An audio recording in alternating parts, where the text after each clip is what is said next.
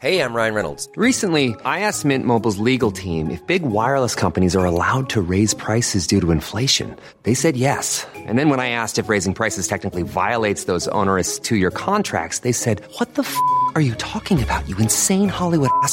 F- So to recap, we're cutting the price of Mint Unlimited from $30 a month to just $15 a month. Give it a try at mintmobile.com slash switch. $45 upfront for three months plus taxes and fees. Promo rate for new customers for limited time. Unlimited more than 40 gigabytes per month. Slows. Full terms at mintmobile.com.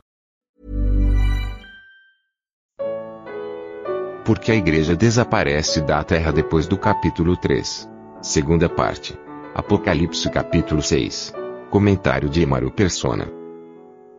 E aqui, eh, nessa, nessa sequência de juízos que vão cair, são, são quatro, quatro, quatro juízos, depois ah, quatro selos relacionados aos quatro animais, e depois os outros selos. Ah, tudo aqui a gente, olhando de cima, de uma maneira geral, é uma guerra. A gente vê todas as características de uma grande guerra. Primeiro tem o, o que sai para lutar, vitorioso, para vencer. Existe então ah, o movimento aqui de guerrear. Aí no versículo 2 e 4, 3 e 4, esse outro ca- cavalo vermelho, ao que estava sentado sobre ele, foi dado que tirasse a paz da terra. E tirar a paz das terras nada mais é do que guerra. Só que aqui tudo indica que é uma revolução já, porque fala que e que matassem uns aos outros. E foi-lhe dada uma grande espada. Isso aqui provavelmente é, é uma consequência do primeiro selo. Entra então uma confusão geral no mundo e as pessoas acabam se, se matando uns aos outros, em revoluções, em, em brigas, em guerras internas, Aí no, no outro, outro, outro selo, no capítulo 5, no versículo 5, havendo aberto o terceiro selo, ouvi dizer o terceiro animal, vem e vê, e olhei, e eis um cavalo preto, e o que sobre ele estava sentado tinha uma balança na mão. E ouvi uma voz no meio dos quatro animais que dizia, uma medida de trigo por um dinheiro, e três medidas de cevada por um dinheiro, e não danifiques o azeite e o vinho. Isso aqui é a carestia que se segue a uma guerra, a, a um, um tempo de guerra. Falta comida agora. Mas falta comida para quem? Para os pobres. Porque falta o alimento básico: trigo, cevada. Mas não falta a, as vantagens que são uh, geralmente para os ricos: azeite e vinho, que é o supérfluo aqui. E isso numa guerra acontece isso também. Os pobres perdem tudo, passam fome, morrem, de fome, mas os ricos conseguem se resguardar, eles têm os seus depósitos, eles têm as suas, as suas vantagens. Um perigo de se tentar interpretar o Apocalipse segundo os dias de hoje, eu me lembro que nos anos 80, em 82, acho que mais ou menos, 82, 83, eu trabalhava em São Paulo e, e aí eu indiquei para trabalhar no, no, banco, um irmão que foi quem pregou o evangelho para mim. Quem tinha pregado o evangelho para mim em 1977, 78. E ele começou a trabalhar e nós conversávamos muito sobre a palavra. Ele reunia, não sei se uma igreja batista ou alguma coisa assim, e ele teimava que o Apocalipse é para hoje, é, é, temos que interpretar para hoje. Então, como naquela década de 80 estava uma crise muito forte no Brasil, teve aqueles planos, plano cruzado, plano, plano uh, que sumiu a comida das prateleiras do supermercado, você no supermercado, quando, quando fixaram o preço de tudo, não tinha mais o que comprar, porque ninguém abastecia mais o supermercado. Ele falava com todas as letras que, pronto, tínhamos chegado no, no, no, no quarto selo. Isso aqui era a carestia, a crise que estava faltando comida, então era isso, o Apocalipse estava se cumprindo ali. Bom, mal, mal sabia ele quantas, quantos apocalipses ainda iam se cumprir, né? quantas crises nós iríamos ver nesse mundo, quantas guerras ainda, quantas dificuldades, quanta fome do ano, dos anos 80 para cá iriam acontecer. Então, o, o perigo de se interpretar o Apocalipse segundo os acontecimentos dos jornais, é esse. Porque isso sempre existiu. Só que aqui é específico para um momento que é futuro ainda. E aí vai ser isso daqui. É, justamente isso, quando vai uh, haver fome, haver caristia, ocasionada também pela, pelas consequência também dos que se matam uns aos outros, no, no versículo 4, da paz da terra que é tirada, e também do, do versículo 2, do que sai vitorioso e para vencer. No versículo 7, é aberto então o quarto selo, e a voz do quarto animal. Aí o cavalo é um cavalo amarelo, e o que estava sentado sobre ele tinha por nome Morte e o Hades. Aí algumas traduções trazem inferno, mas na verdade é o Hades. E o Hades o seguia. A morte nos fala do corpo, o Hades nos fala do espírito, uh, porque o Hades é a condição de separação uh, do corpo e do espírito. E aqui ele vai matar, é dado poder a ele para matar a quarta parte da terra. Com espada, com fome, com peste, com as feras da terra. Quarta, uh, quando nós ouvimos falar da terça parte da terra, é a terra de Israel. A quarta parte da terra é o restante do mundo.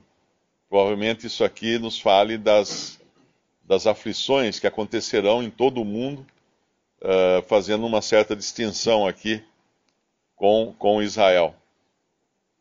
O quinto selo, ele aparece como um parênteses, ele não é necessariamente um juízo, como os outros quatro selos.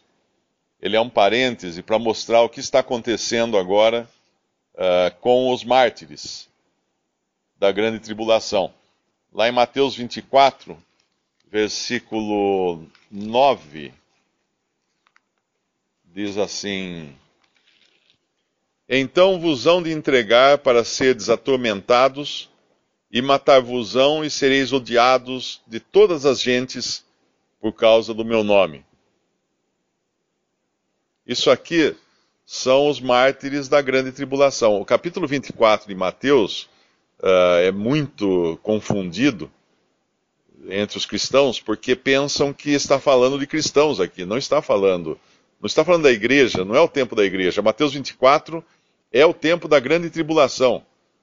Obviamente ele está se dirigindo, o Senhor está se dirigindo aos discípulos ali, aos apóstolos, uh, não como igreja, porque a igreja não existia, a igreja iria existir só em Atos 2, mas como judeus que eles eram, e falando do que iria acontecer no futuro na Judéia, porque o capítulo 24 é muito claro. No versículo no versículo 16, então os que estiverem na Judéia fujam para os montes. E no versículo 20: Orai para que a vossa fuga não aconteça no inverno nem no sábado. Ou seja, eu não sou judeu, eu não estou na Judéia, eu não tenho nada com o sábado, porque eu iria me preocupar com algo que é dito para quem está na Judéia uh, no sábado que o sábado é o, é o, dia que os judeus guardam como dia que não pode uh, nem trabalhar e nem andar mais do que um determinado, uma determinada distância. Então ele orai para que a vossa fuga não seja no sábado. Por quê? Porque senão eles não iam poder fugir. Eles só podiam caminhar um, alguns, alguns metros apenas e, e parar para não transgredir uh, a lei do sábado.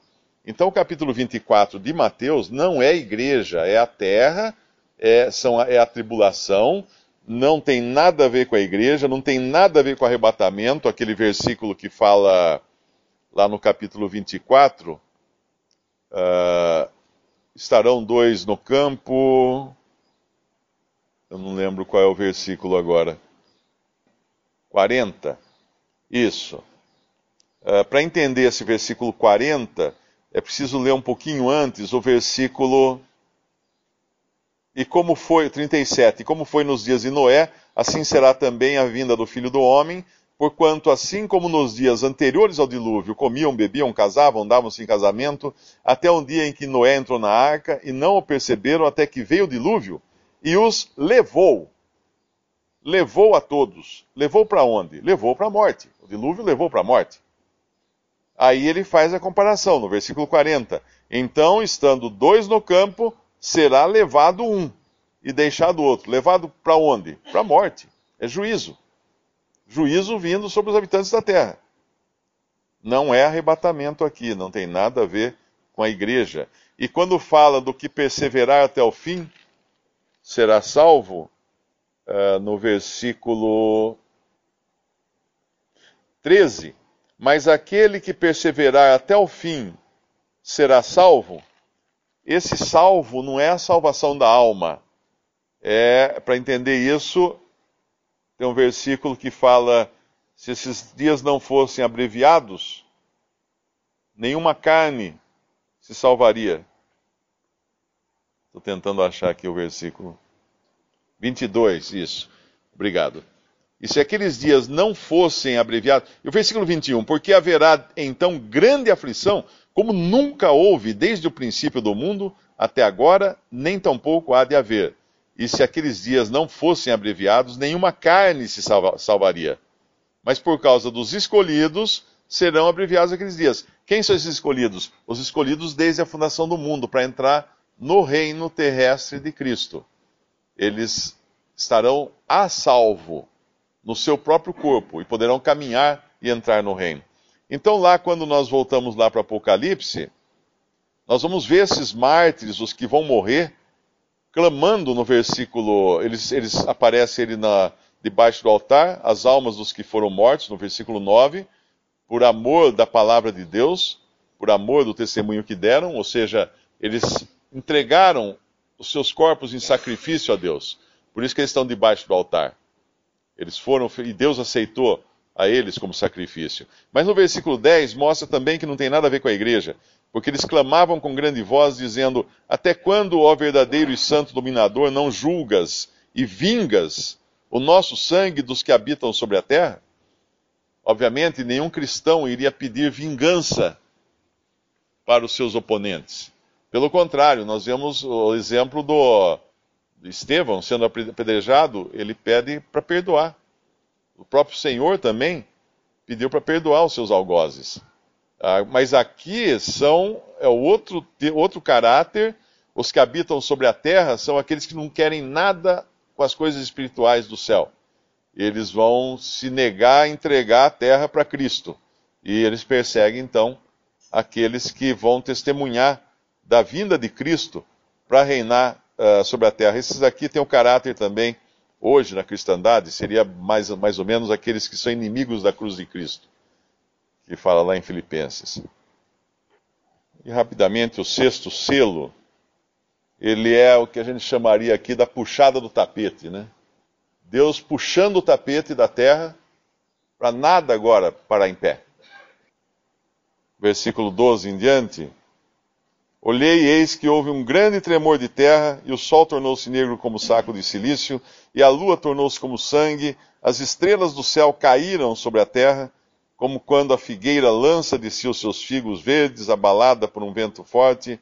As estrelas nos falam de autoridades, ou seja, todas as autoridades aqui deixam de fazer sentido, deixam de exercer o seu domínio sobre os homens, então a, a, a bagunça é geral agora. Todas as, a, toda a ordem da terra é abalada. Os céus e a terra, tudo é abalado, para que não haja mais condições, de, de o homem parar em pé na terra tudo aquilo que ele confiava é tirado de debaixo dos seus pés e de sobre a sua cabeça, e o céu retirou-se no versículo 14, como um livro que se enrola, todos os montes e ilhas foram removidos dos seus lugares, os reis da terra, os grandes, os ricos, os tribunos, os poderosos e todo servo e todo livre se esconderam nas cavernas e nas rochas das montanhas. Aqui não tem mais distinção, não, não Ninguém vai poder falar, você sabe com quem está falando? Eu sou o rei, eu sou o governador, eu sou o juiz. Não, não tem. Todos eles vão correr para as cavernas para se esconder agora e pedir para se esconder do rosto, no versículo 16, daquele que está sentado sobre o trono e da ira do cordeiro, porque é vindo o grande dia da sua ira e quem poderá subsistir? Eles fazem essa pergunta e a resposta é: ninguém.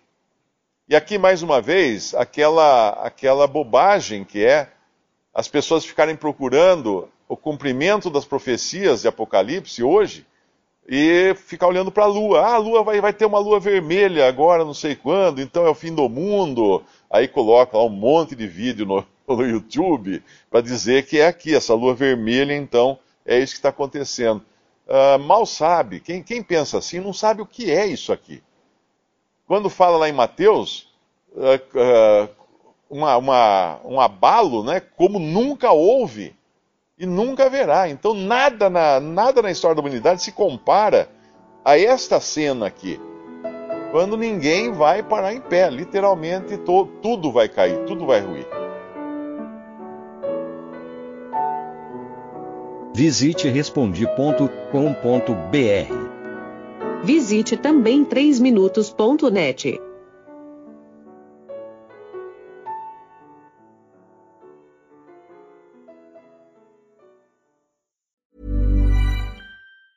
Mom deserves the best, and there's no better place to shop for Mother's Day than Whole Foods Market. They're your destination for unbeatable savings, from premium gifts to show-stopping flowers and irresistible desserts. Start by saving 33% with Prime on all body care and candles. Then get a 15-stem bunch of tulips for just $9.99 each with Prime. Round out Mom's menu with festive rosé, irresistible berry chantilly cake, and more special treats. Come celebrate Mother's Day at Whole Foods Market.